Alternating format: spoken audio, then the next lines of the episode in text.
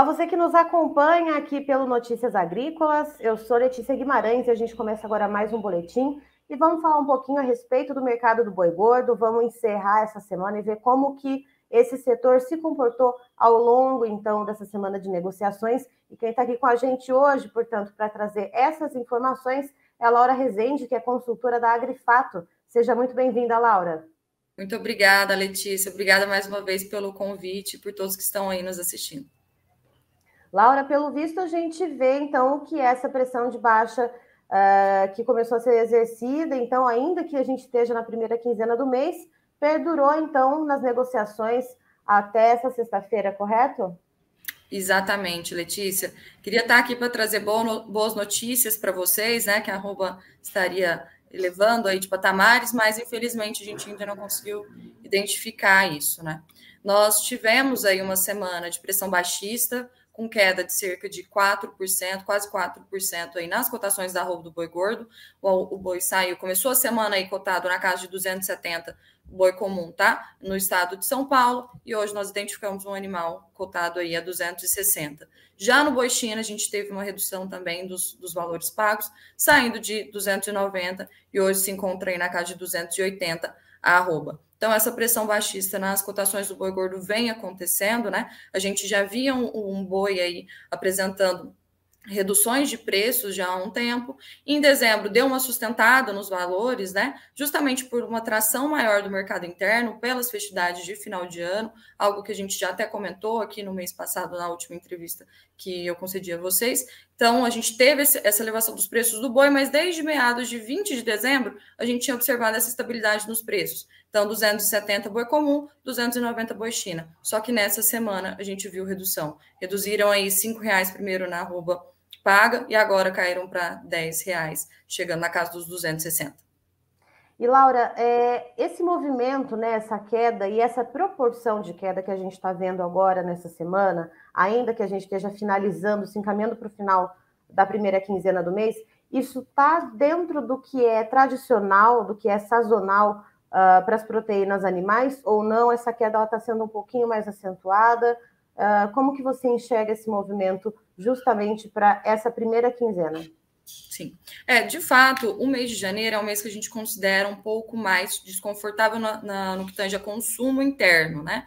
O consumo uhum. interno da população vem de uma situação de um dezembro de gastos mais elevados, né, pelas festividades, comemorações, muitos viajam até, então tem um, um, a população tem um gasto maior no mês de dezembro, e aí no mês de janeiro ainda tem a questão de impostos para pagar, volta às aulas, então gastos com materiais de filhos, enfim, a população no geral fica um pouco mais descapitalizada e isso reflete diretamente no consumo de carne bovina, que a gente fala que tem uma demanda muito elástica, né? Ou seja, é muito correlacionada ao poder aquisitivo da população. Então, o janeiro, tradicionalmente, ele é um mês com um consumo um pouco pior de carne bovina, isso acaba impactando, obviamente, na, na, na no preço do boi gordo, visto que a cadeia tem que fluir para o frigorífico conseguir né, elevar os patamares da arroba. E isso a gente já esperava, de certa forma, um janeiro um pouco menos, menos é, com um pouco mais de pressão baixista. E aí tem um outro adendo também, que eu sempre falo que os preços eles são dados muito pelo um equilíbrio entre a balança de oferta e demanda. Então, tem que estar, tá, tem que a gente tem que ajustar ali um equilíbrio, e esse equilíbrio é o que dá a precificação. E aí é justamente a outra ponta que eu quero comentar, né? A gente está falando de uma demanda um pouco mais enfraquecida, e aí a ponta da oferta também. A gente tem uma oferta um pouco mais elevada de animais, visto caracterizando muito a fase de baixa do ciclo pecuário, que a gente já vem comentando há um tempo, já vem alertando, né? Que a gente está entrando uhum. nessa fase, nessa fase de baixa aí, e isso foi comprovado agora com os dados preliminares de abate que foram identificados aí uma queda de 6% no total abatido de bovinos, é, uma queda, perdão, uma alta de 6% no total abatido de bovinos, né? Então, nós tivemos aí quase 2 milhões a mais de animais indo para a linha de, de abate. Então, essa maior oferta também ajuda na precificação da arroba, é, levando os preços aí a patamares menores. E, Laura, uma dúvida que eu tenho, né? Além dessa sazonalidade, né, que já enfraquece a demanda, e além dessa oferta um pouco maior que a gente tem, então, como você trouxe agora, então, 2 milhões de animais a mais na linha de abate. É, alguns analistas com quem eu conversei no final do ano passado trouxeram informações de que no começo desse ano a gente poderia ver uh, um descarte de fêmeas um pouco maior do que o usual. Isso deve de fato acontecer? Uh, e como que isso vem para impactar o mercado? A gente pode ter algum uh, alívio com exportação? Como que você enxerga essa possível conjuntura? Sim, é, de fato, a fase de baixa, um, uma das características dela é o descarte de fêmeas, né? Isso porque temos um maior volume de bezerros sendo disponibilizados no mercado, com maior volume, os preços automaticamente do bezerro caem. E a, e a, a fêmea ela é muito direcionada para a cria, né? Esse descarte uhum. que a gente uhum. Fala são das fêmeas que são direcionadas para a cria. Com o produto da cria, que seria o bezerro, sendo vendido a preços mais baixos, a gente tem automaticamente uma redução das margens. Com essa redução das margens, o produtor fica um pouco menos desestimulado a investir é, na atividade, e além disso, ele precisa fazer caixa, né? Ele precisa girar toda aquela operação ali, e para isso ele descarta as fêmeas, principalmente as menos produtivas. Então, a tendência é sim é, ter mais fêmeas direcionadas à linha de abate, né? Esse descarte já começou, a gente já vê fêmeas chegando mais aos frigoríficos, um maior volume, mas isso deve se intensificar ainda mais nesse ano de 2023, que é o ano que a gente acredita que vai realmente falar: olha, chegamos de fato na fase de baixo. A gente já está vindo acontecer, mas vai ser o ano inteiro completo, assim, que a gente acredita que vai ser o mais desafiador, é, chegando nessa fase de baixa aí do ciclo. E, Laura, é, pensando nisso, né, tendo, tendo isso em mente, esse descarte maior, uh, esse ano, então, a gente deve ver em algum momento matar aquela saudade da arroba bovina 320, 330, da saudade, né? O pecuarista que está nos assistindo aí sente falta desse, desse valor da arroba? Deve aparecer novamente preços nesses patamares que a gente viu ou não?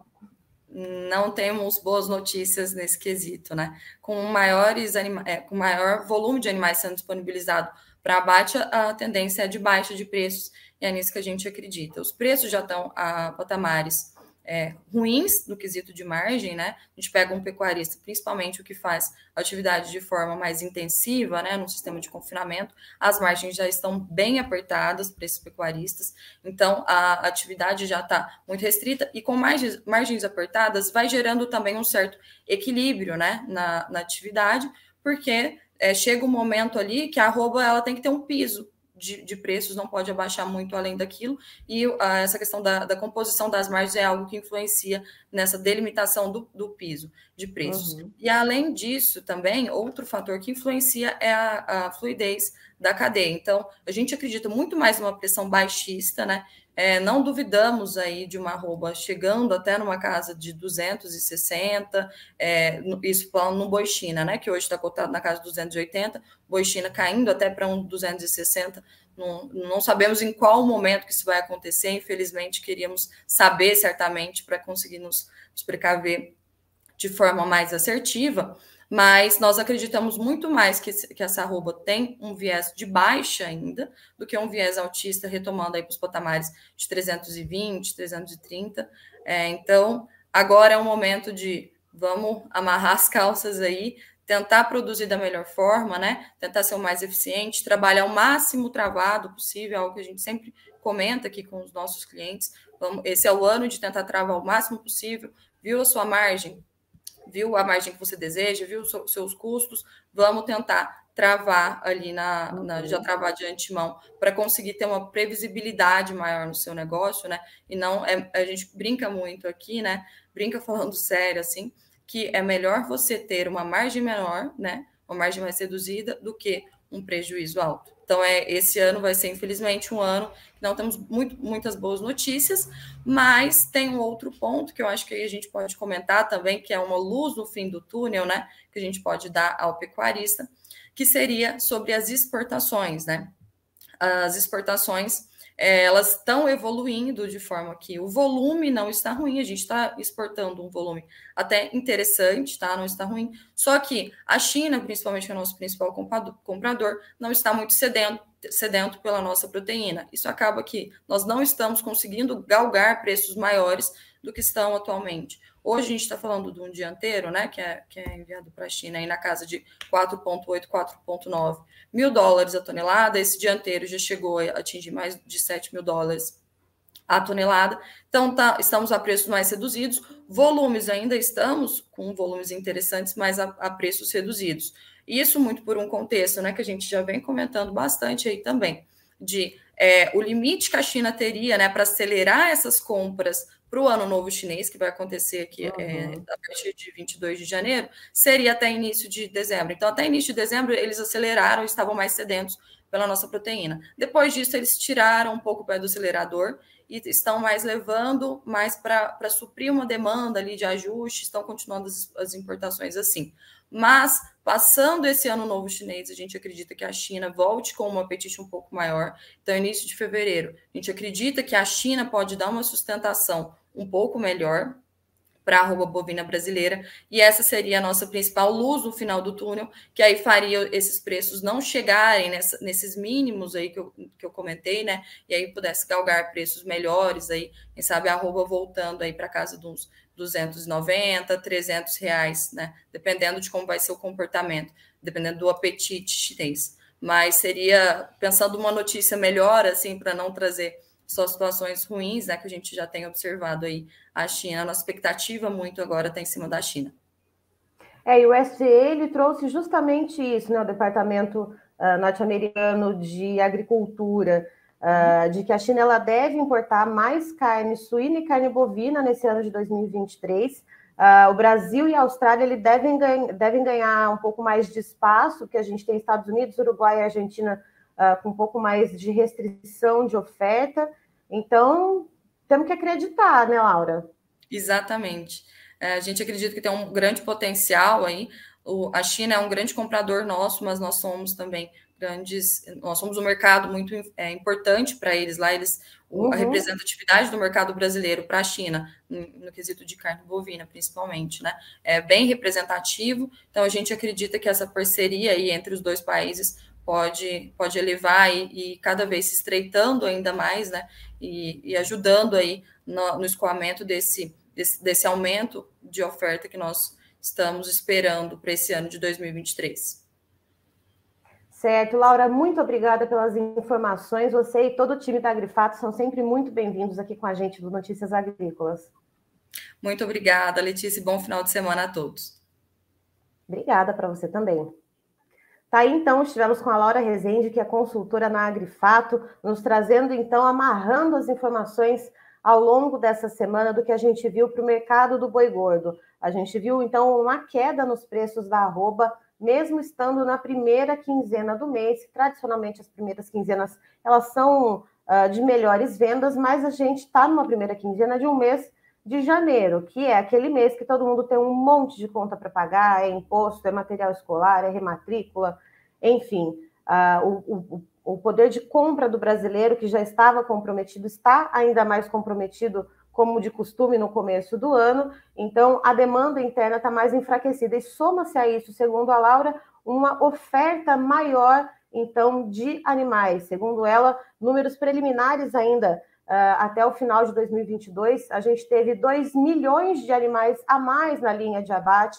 Isso faz, então, um aumento de cerca de 6% de animais sendo abatidos. Isso também contribui para essa pressão nos preços. Então, ó, a Laura apontou para a gente que houve uma queda só nessa semana de cerca de 4% no preço da arroba. Então, se começou a semana com a arroba aqui uh, para o boi comum em torno de 270 reais para o estado de São Paulo, Agora a gente já fecha a semana com uma, uma arroba por volta aí de 260. Boi China passou de 290 para 280. E segundo a Laura, esse ano de 2023 a gente não deve matar a saudade daquele preço de 200, de 320, 330 reais para a arroba bovina que foi visto né, em meses anteriores. Esse mês, segundo ela, esse ano, segundo ela, deve ser um ano uh, com uma oferta maior, né? A gente está aí então, com um ciclo, colocando mais animais uh, para abate, inclusive mais fêmeas para abate, mas, de acordo com ela, a partir então de fevereiro, a gente deve começar a ter um pequeno alívio uh, representado pela China, voltando com um pouco mais de força nas importações de carne bovina. O USDA, inclusive, traz essa informação, o Departamento de Agricultura dos Estados Unidos, de que a China, nesse ano de 2023, deve importar mais carne bovina e carne suína. Brasil e Austrália devem ganhar mais campo nas exportações dessa proteína para a China, mas segundo a Laura, então, uh, isso deve ser passando agora esse período de feriadão do Ano Novo Lunar, então lá para fevereiro a gente deve começar a ver novamente, então, as exportações brasileiras ganhando um pouco mais de tração para a China, e aí sim uma certa melhora nos preços, mas nada explosivo como a gente viu então em outras ocasiões. Eu encerro por aqui, já já tem mais informações para você no Notícias Agrícolas. Fique ligado.